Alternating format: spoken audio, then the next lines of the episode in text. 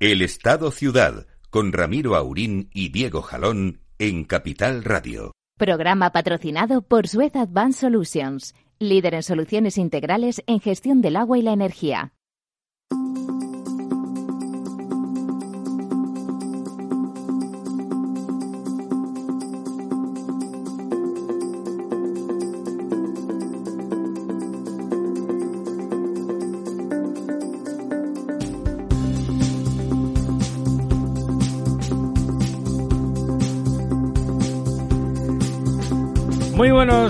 Días. Días, sí, días son, aunque no se sabe cuáles, pero son días.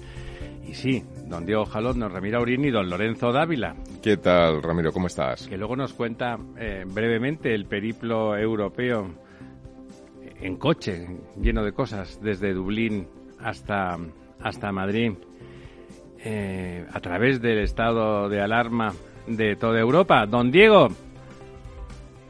Don Diego. Buenos días, Ramiro. Amarrado ahí al duro banco de una galera turquesca. Eh, bueno, es una silla, pero pero aquí estoy más o menos amarrado y, y creo que don Lorenzo se ha librado de la cuarentena por, por, por unas horas, ¿no? Por, un si es no es, aunque él iba con su certificado del... De la embajada. De la embajada. Del, no, no, del, lo más importante. El ah, test. bueno, y el, el, el, el PRC o PCR, ya no sé cómo se sí, pronuncia, bueno, pero... Eso, eso, el, el PRC, El. CRP o lo que sea, combinaciones, ya saben, de tres elementos tomados de tres Creo que en es tres. PRC.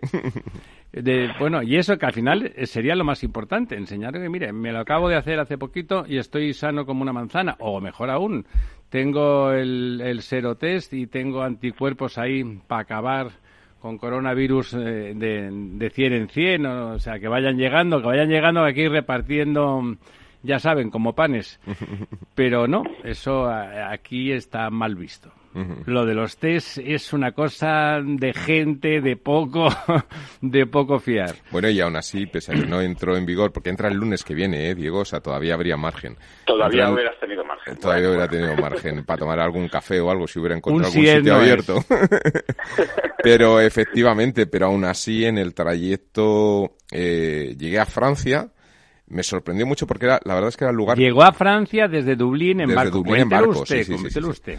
Eh, bueno, fue un- una especie de periplo, pero efectivamente llegué desde Dublín en barco y la verdad es que eh, era donde más miedo tenía porque yo llevaba, eh, digamos, el salvoconducto de la Embajada Española en Dublín, que, que fueron amabilísimos. Qué bonito, y- como en Casablanca, tener Sí, salvoconducto. y la verdad es que se lo portaron, y, y- y quiero decirlo públicamente, se portaron muy bien y fueron muy Claro, usted para etcétera, ¿no? prostituirse, como había que hacer con el capitán aquel francés en, en Casablanca, lo tiene un poco complicado. no Más sé, complicado. Más complicado, ¿no? Ya tenemos una edad, Lorenzo. El caso es que también con la garda irlandesa te- pues, ah, eh, tenía eh, unos contactos y bueno, me facilitaban un poco la salida.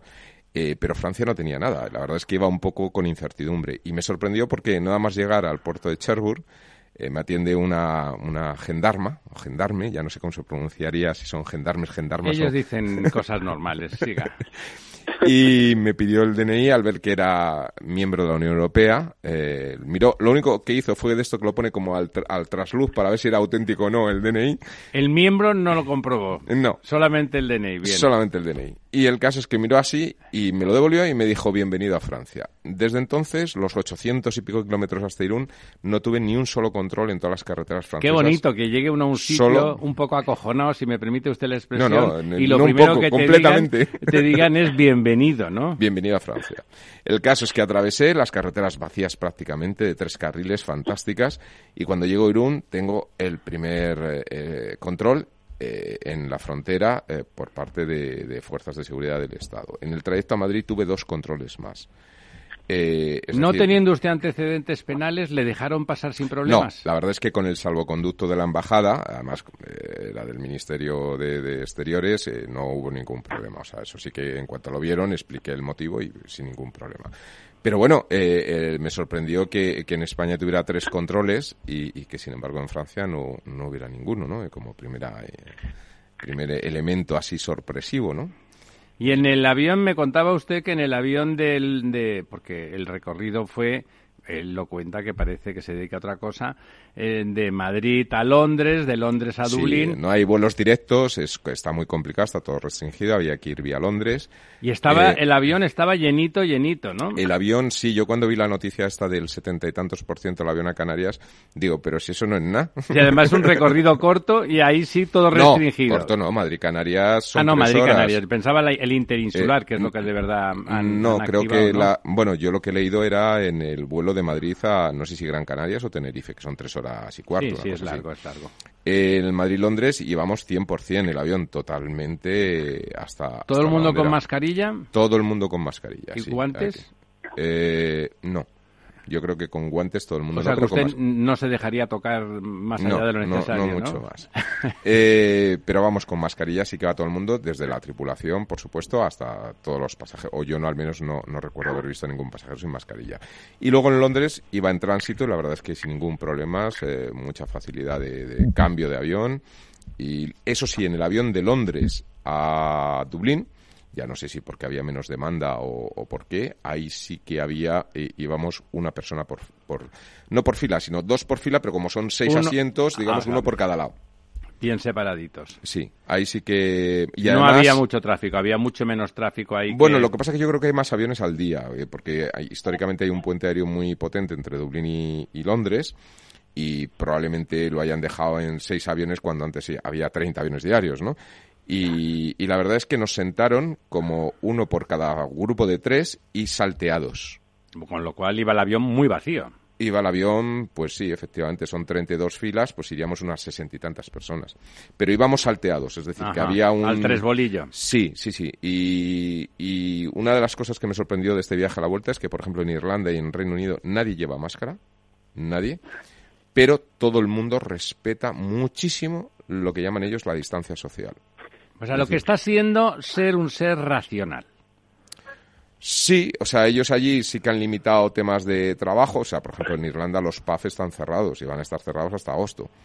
Eh, bueno, como aquí. Sí, sí. Eh, pero sí que es verdad que, que, bueno, la gente se ve que hay más eh, cultura de respeto colectivo en el sentido este que digo que realmente mantienen las, las distancias sociales, excepto unidades familiares, porque ves grupos de padres con niños andando por la calle todo junto, cosa que es racional, porque si estás en casa confinados todos juntos, qué tontería es que te separen pues en la calle, ¿no? Pues Entonces ves familias que van juntos, pero si no luego y en las colas de todo eh, en todas partes, vamos, en todas partes la distancia social. Hay colas, por supuesto, para, para ir a acceder a los sitios. En el aeropuerto, todo en el aeropuerto me sorprendió porque, claro, te pones en la cola, normalmente suben 200 personas en un avión y ocupa poco. Ahí éramos 60 en Londres y, sin embargo, ocupábamos medio aeropuerto, porque, claro, estábamos todos súper separados, ¿no? Sí, pero aquí es, es, gracioso porque aquí en España, según el medio que te cuenta las cosas, cuando hablan de las colas, que están en todos sitios y que son preceptivas, cuando se habla de Madrid el, con música tenebrosa y, sensación de que están hablando del Kazajstán o de alguna república africana. Lo que pasa es que todo el mundo es blanco, lo cual te extraña que sea una república africana. Bueno, en Kazajstán es listo, ¿no? Eh, depende de dónde. Sí, depende de dónde. Sí, pero de entrada el, el, tono, pues acaso da igual, aunque fuera estupendo. Si se haya que criticar, se critica.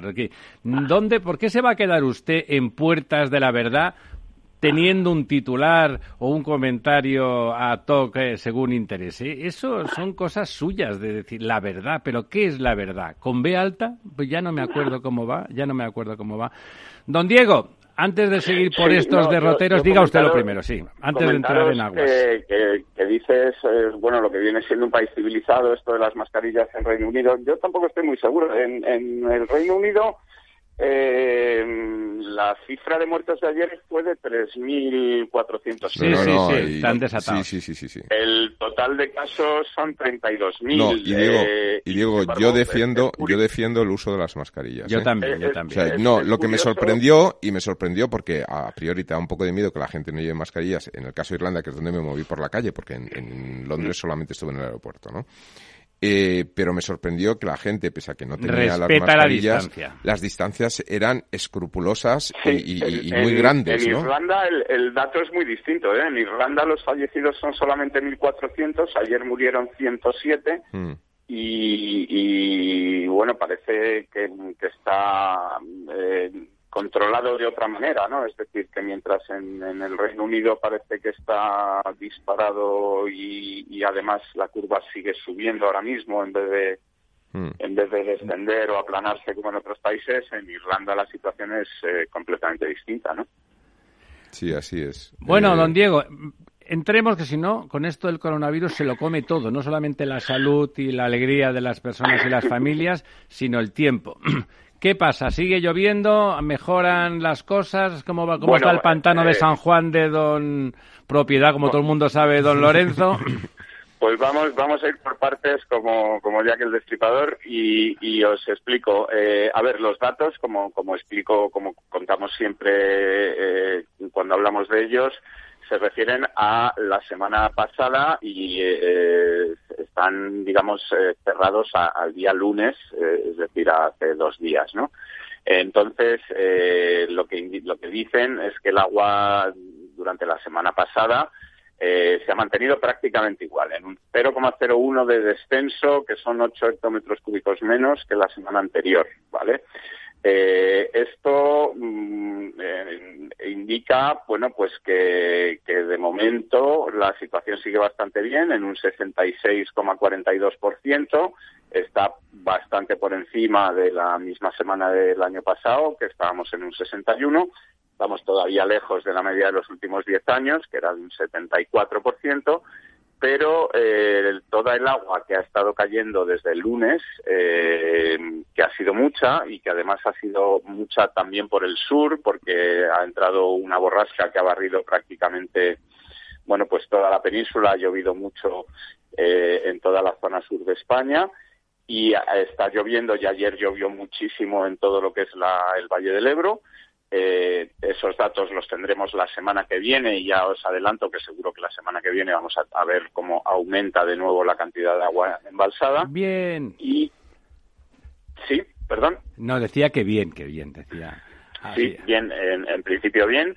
Eh, por, por cuencas vemos eh, un poco esa foto que a la que estamos acostumbrados en España de que hay dos Españas, una España digamos, eh, húmeda o, mojada o llena de agua y otra España más seca, eh, porque, bueno, pues las cuencas, digamos, que han descendido más notablemente y que además están en peor situación ahora mismo, pues son las de Guadiana, Guadalquivir, Guadalete, Barbate y Mediterránea Andaluza. Eh, la cuenca del Segura también está entre ellas, pero para lo que es la cuenca del Segura, pues están bastante bien porque es un 47% y tienen, han aumentado esta semana un 0,35.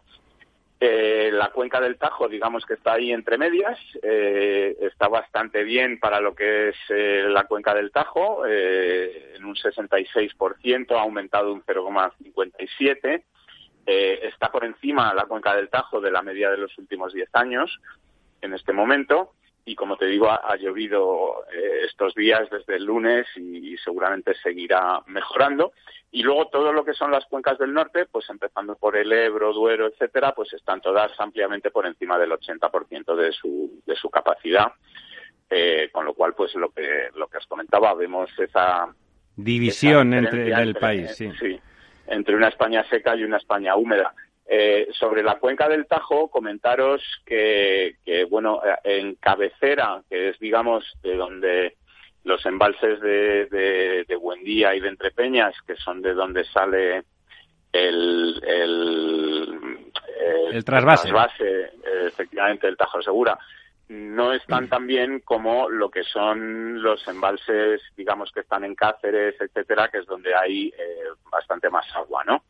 Eh, o sea, en cabecera está la cosa más cruda que en el, en el cauce medio. El, gran embalse de la cuenca del Tajo, que es el de Alcántara, que está en Cáceres, eh, tiene pues eh, 2.400 hectómetros cúbicos sobre un total de, de 3.000, ¿no? Es muy grande, eh, seguramente, no sé si es el más grande, pero si no es el segundo más grande de España. seguramente es el más grande de España y como te decía, pues está muy muy bien de agua, es decir, 2.400 sobre un total de 3.000, pues es eh, un 70%. Un 80, un 80 sí. Sí, y, mientras eh, vemos que, por ejemplo, el embalse de Buendía pues solo tiene 375 hectómetros cúbicos sobre un total de 1.700 lo cual es un, porcentaje muy, muy inferior a este que comentábamos de, lo que son los, los embalses eh, en, la parte final de la cuenca, ¿no? Eh, esto, bueno, pues eh, seguramente vaya mejorando también con este agua que, os digo que está cayendo esta semana, pero nos indica que, bueno, que la situación es peor en una, en una parte de la cuenca que en otra. Es una cuenca muy larga, muy, muy extensa, eh, en donde es normal que se produzcan, bueno, pues estas diferencias eh, y, que, que, bueno, haya zonas donde estén más llenos los embalses y otra otras donde, donde lo estén menos. Eh, respecto al, al embalse, digamos, mítico de este programa ya, que es el de, el de San Juan, eh, pues ha aumentado otra vez 3 hectómetros cúbicos respecto a la semana anterior y está ya en 90 hectómetros cúbicos sobre un total de 138. Bueno, a, vista de pájaro, en la ida en el avión el, el pasado miércoles, eh, la presa del Atazar eh, se ve ya prácticamente colmatada. No, no sé el nivel Colmatada quiere decir el señor llena, porque colmatado un embalse quiere decir lleno de sedimentos, que lo sepa bueno, usted. perdone. lleno de agua. Se veía ya la línea, probablemente todavía le quedase margen, porque además es la más superior y, y el porcentaje pues elevado, pero daba una sensación fantástica. Don Lorenzo, que es madrileño, madrileño, se preocupa por el agua de, la comunidad. Más el Atazar, que es la que bebemos, ¿no?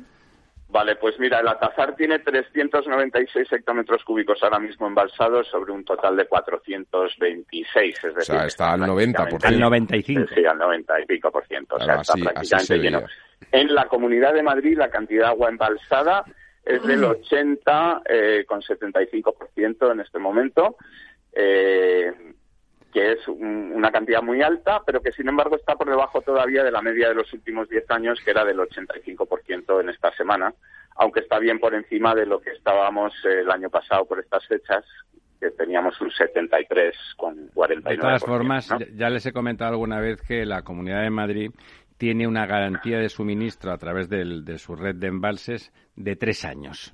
O sea que tienen que haber tres años malos de solemnidad para que se agotara esa capacidad. O sea que, bueno, pues eh, ahí estamos. La demostración es que estamos en el ochenta y pico. Don Diego, vamos a empezar con las noticias, que luego tendremos ah, un ratito para hablar del transporte público en, en, las ciudades y qué está pasando con él.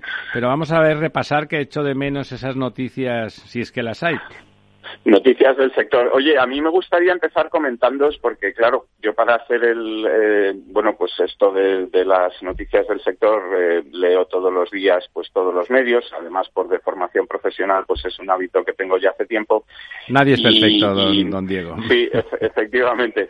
Y, hay una cosa que me ha sorprendido tanto que me gustaría. Por favor, empiece usted con que ver con, con las noticias del sector y es eh, bueno pues la noticia de portada de hoy del principal periódico del periódico de mayor tirada de España que es el diario El País que abre pues con una eh, fotografía inmensa y un titular grandísimo a cuatro columnas explicándonos pues el motivo de preocupación principal yo creo de todos los españoles es decir lo que más eh, nos tiene ahora mismo en vilo que son las cinco incógnitas sobre el apartamento de lujo de Díaz Ayuso pues en Madrid, por el que está pagando o el que por el que va a haber que pagar 4.800 euros, fíjense ustedes, nada menos que 4.800 euros.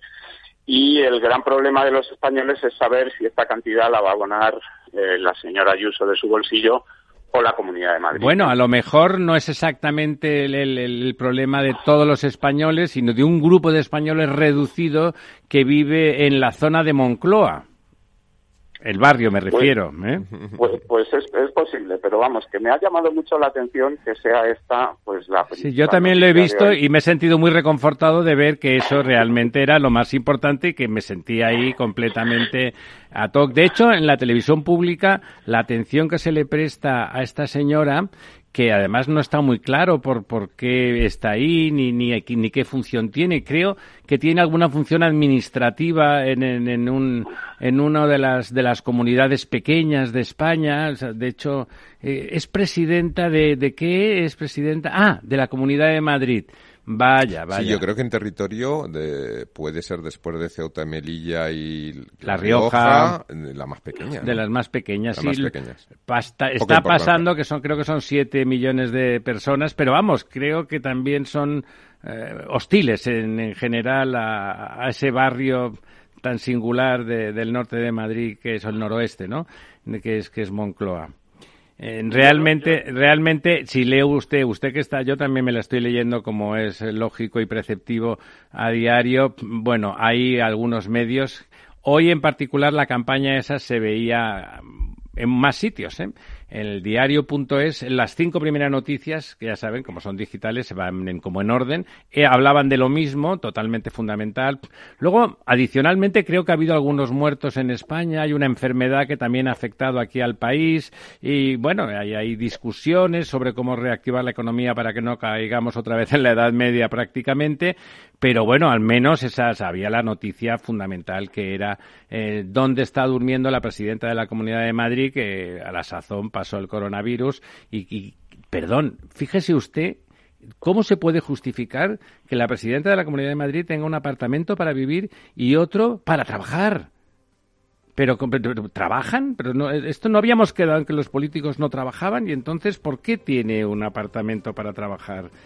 Eh, nos parece que esto debe de ser eh, tema de debate en algún congreso internacional, pero va a ser después, va a ser después de, de las noticias.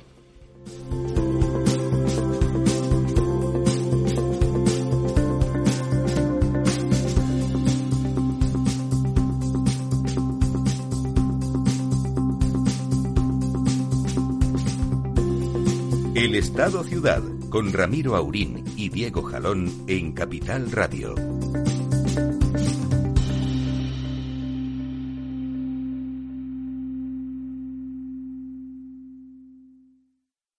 Capital Radio, la genuina radio económica.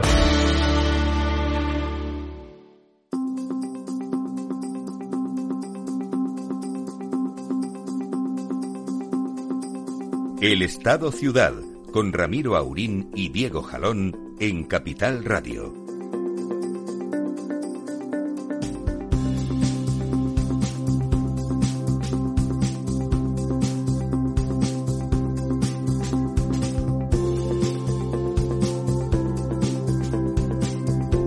Bueno, pues eh, corriendo, porque ahora como hay más noticias, se nos acorta el programa. 11 y 36 minutos de la mañana. Tenemos a don Enrique de Areva al otro lado del teléfono. Si Dios quiere.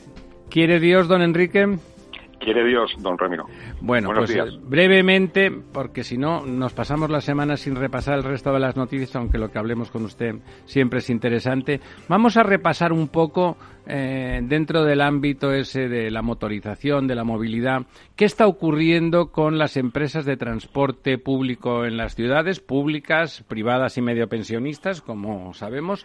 Evidentemente, la sensación intuitiva, obvia, es de que se está utilizando muy poco, ya no les digo durante el confinamiento, el confinamiento cerrado a cal y canto, sino incluso ahora porque hay miedo. Cuéntenos, cuéntenos cómo está ese negociado.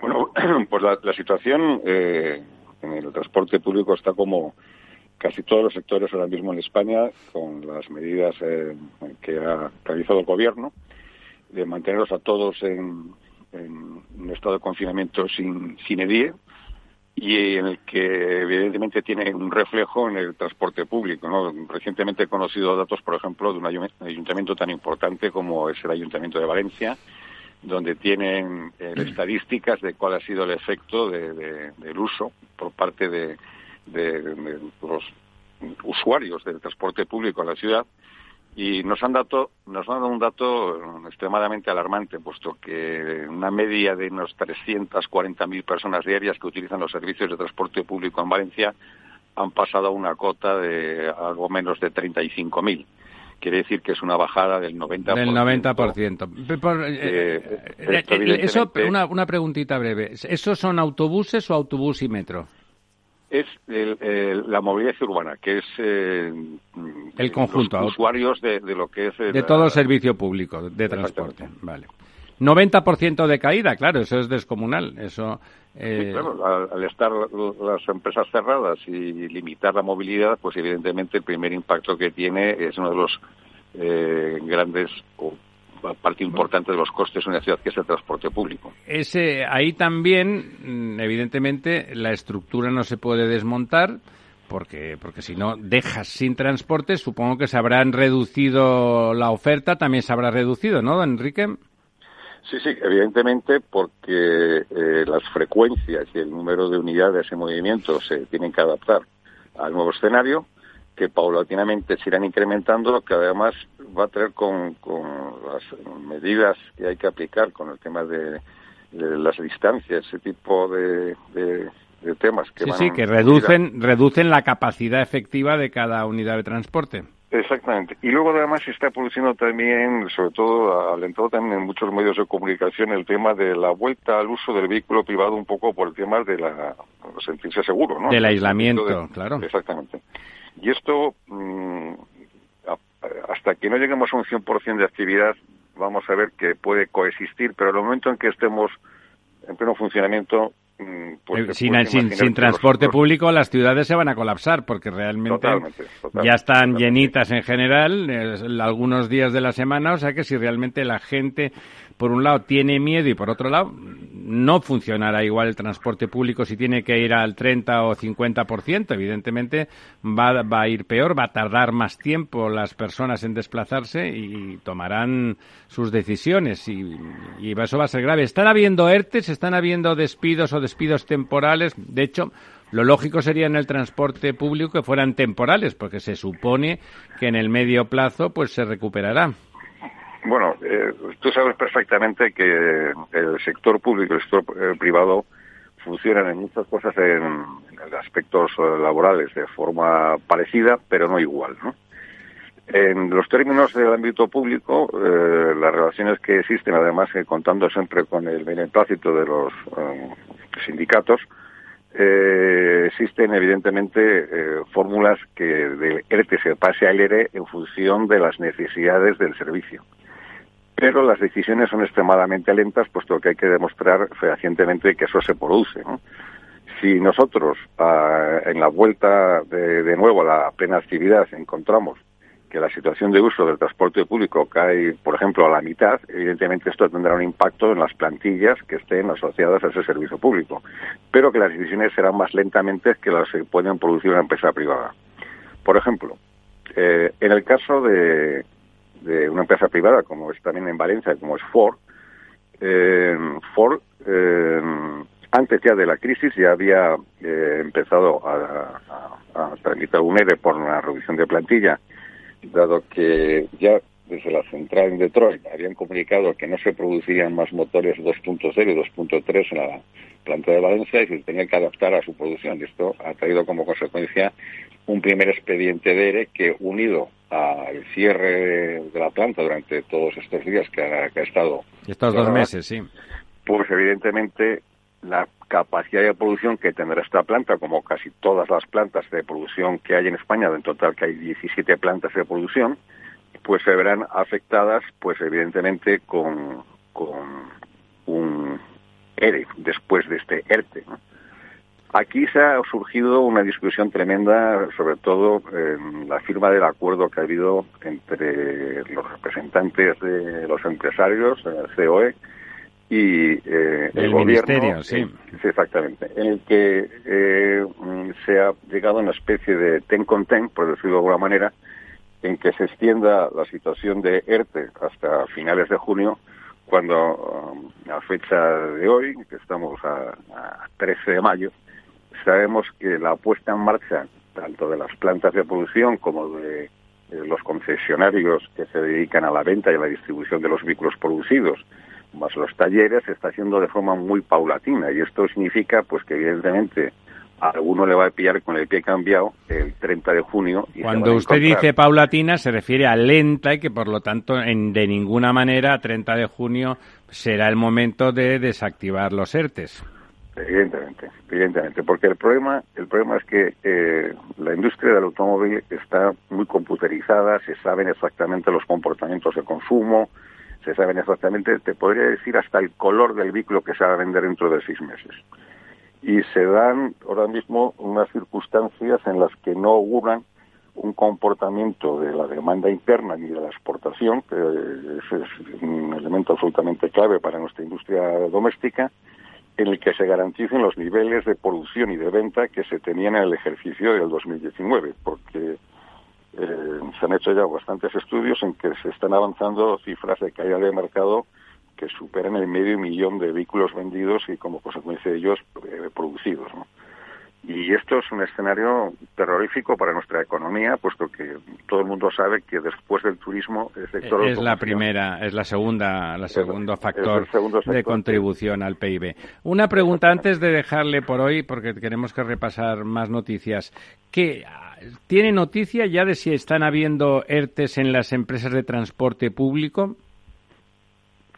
Mm, ERTES me imagino que sí hay. Lo que no sabemos si esto luego se pasará a un ERE definitivo. Eh, porque tendrán que, cada ayuntamiento y cada entidad eh, autonómica tendrá que autorizarlo en función de lo que hemos comentado antes, en función de cómo será el escenario de la vuelta otra vez. Claro, en en la medida en que sean empresas públicas, de todas formas, se acumula luego la deuda. De hecho, hay algunas asociaciones, no de empresarios ni tan siquiera de empresas públicas, pero sí de gentes que pululan y promocionan ese tipo de de gestión donde están pidiendo, en lugar de reequilibrio económico, en lugar de ajuste para que sigan estando en donde deben de estar, que es como mínimo en no perder, digamos, simplemente, están pidiendo deuda. Evidentemente eso para una empresa privada no, no, es, eh, no es viable porque esa deuda hay que pagarla en algún momento y por lo tanto hay que ir a buscar el equilibrio económico permanentemente. En cambio, para estas empresas públicas dan por descontado que esa deuda que se acumule un día se les condonará y seguirán y por lo tanto habrán creado una burbuja de, de, falso mercado, de competencia desleal, de dumping, porque ellos estarán acumulando deuda porque estarán bajo coste mientras los otros para mantener eh, el equilibrio económico, pues tendrán que estar con un nivel de, de, gasto distinto. Bueno, don Enrique, eh, la semana que viene eh, seguimos hablando de ese sector que en todas sus ramificaciones significa el segundo el segundo ítem más importante de la economía española. Hasta el próximo miércoles. Muy bien. bueno, pues la semana a todos. Un saludo. Bueno, y aquí seguimos, aquí seguimos. Don Diego, volvemos. Ramiro, eh, buenos días. Volvemos, a... volvemos con el cartapacio de las noticias importantes, además de, por supuesto, el terremoto mundial. Se ha comentado mucho en Wall Street y se ha comentado en Los Ángeles el tema este de la de la señora Ayuso. El apartamento. De, el apartamento. Se me pues recuerda eh, una cancioncita flamenca, sí. Sí, eh, al, hilo de lo que, del, tema de la automoción y del transporte y tal, comentarte que hay diversas eh, agencias que eh, publican estudios sobre comportamientos o hábitos de consumo, etcétera, y esta semana han salido varios en los que en los que se refleja eh, cómo está aumentando de manera casi exponencial, en un ciento y pico por ciento, las búsquedas en, en, Internet de concesionarios de vehículos. Eh, quizá puede ser un, si esto se traslada a luego realmente una decisión de compra final, bueno, pues un, punto de optimismo, aunque sea pequeño, para, para el sector. Por lo menos la gente está pensando en ello, ¿no? Está pensando efectivamente, efectivamente. Bueno, y, y, y, por ir con las, con las noticias del sector, eh, lo que hemos tenido esta semana, por ejemplo, son casi todas las grandes cotizadas o todas las grandes cotizadas que han presentado resultados pues del primer trimestre de, de este 2020 en el que recordemos pues solamente digamos la afectación del, del COVID ha sido los últimos 15 días del trimestre, eh, pero bueno ya hay tendencias que, que, podemos ir viendo.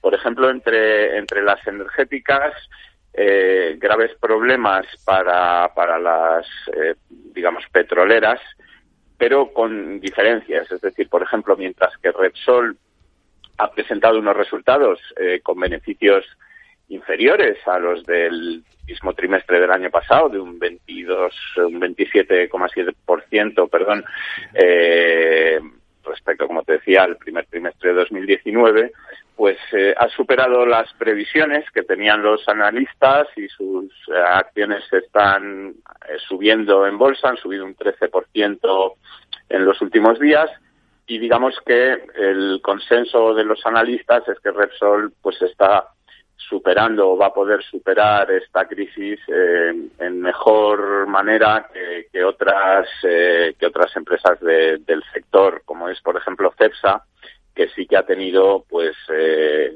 graves graves problemas ya desde desde este primer trimestre.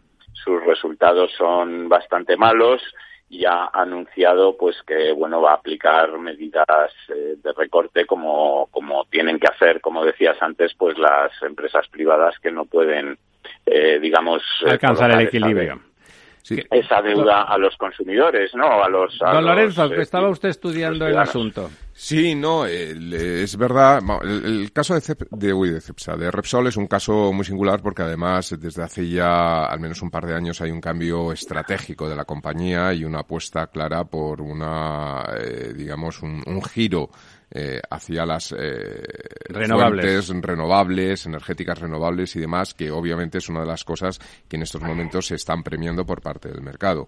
Eh, de todas formas, las compañías petrolíferas, mm, hay que pensar que compañías como Cepsa o compañías como Repsol, Repsol sí que es verdad que tiene extracción, pero la mayoría son eh, refino, refino y distribución, pues claro, depende mucho de las posiciones que hayan tomado en el pasado en los mercados de futuros, que es lo que se repercute al final en sus cuentas de resultados. Si Repsol eh, eh, pensó que los que el petróleo podría bajar a largo plazo, no tomaría posiciones a futuros eh, y, por lo tanto, y por lo tanto tomaría más posiciones a corto. El tomar más posiciones a corto, ahora con la caída brusca, le lleva a que sigue manteniendo posiciones a corto y claro, se beneficia de la caída del valor del petróleo.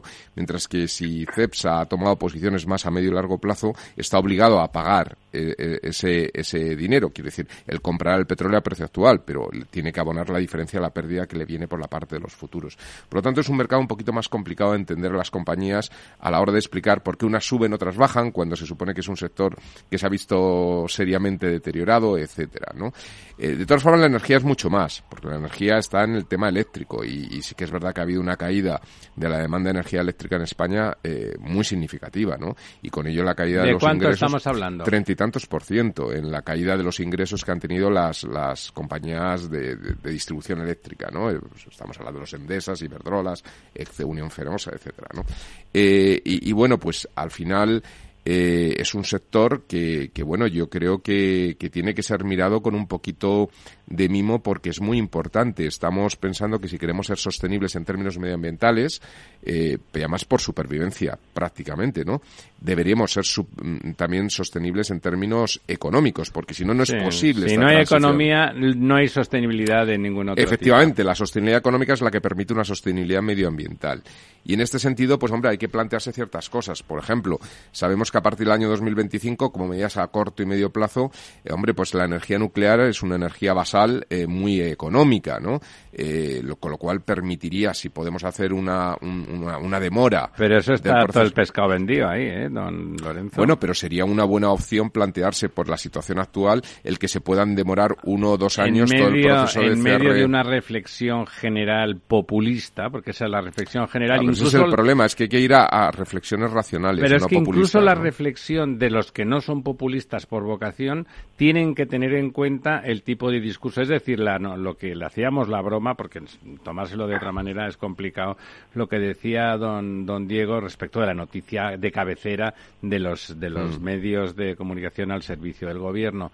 Eh, es evidente que, que no es eh, simplemente el análisis de, de, las cosas tiene que tener en cuenta eso. Probablemente lo que sí que se le pueda imputar a la señora Ayuso es la ingenuidad de pensar que de pensar que si esa actitud no la tenía muy tasada, pues si vamos a tener una tormenta de despiste, unas cortinas de humo alrededor de eso, que es decir, que por lo tanto cualquier, en la misma línea, cualquier eh, iniciativa de rescatar, que sería muy no razonable lo siguiente, eh, la energía nuclear, no al menos mantenerla. Aplazar, aplazar la moratoria uno o dos años la moratoria que permita de alguna forma recuperar costes por son, parte de las están amortizadas, son, son, centrales muy amortizadas, centrales que son rentables realmente. Es prácticamente cero el bueno, coste hay energético. que comprar la, el combustible, que el uranio y el plutonio En términos de la capacidad de producción que tienen, es, ese es el chocolate pero, oro. Pero eso significaría inmediatamente la correspondiente campaña.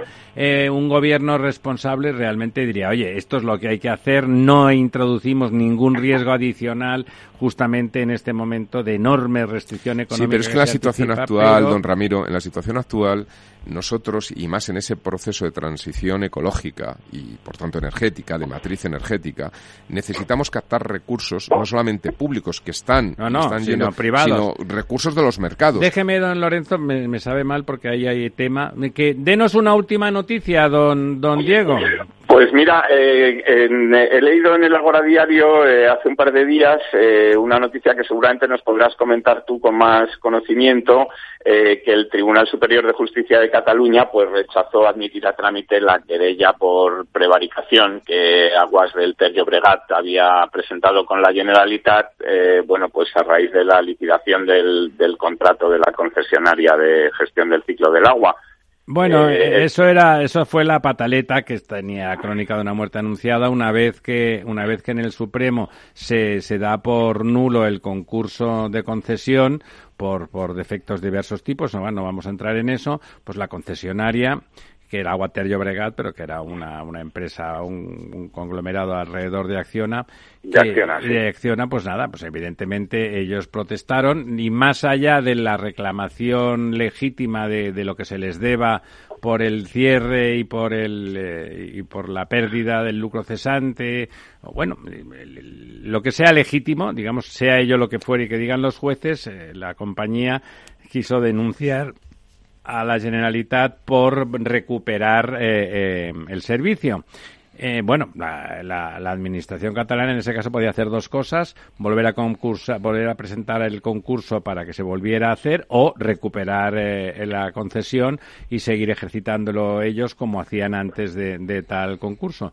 Evidentemente, como había una causa judicial forzosa, digamos, la decisión se toma porque el Tribunal Supremo obliga a ello, pues era obvio que eso no iba a prosperar y me imagino que era un lapsus de tiempo, una forma de ver si negociaban, eh, entre comillas, más cosas.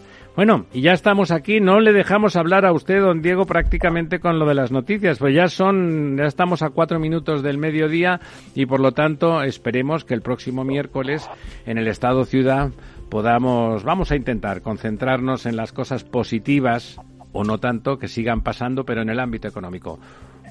Buenos días, disfrutad del miércoles. Vale.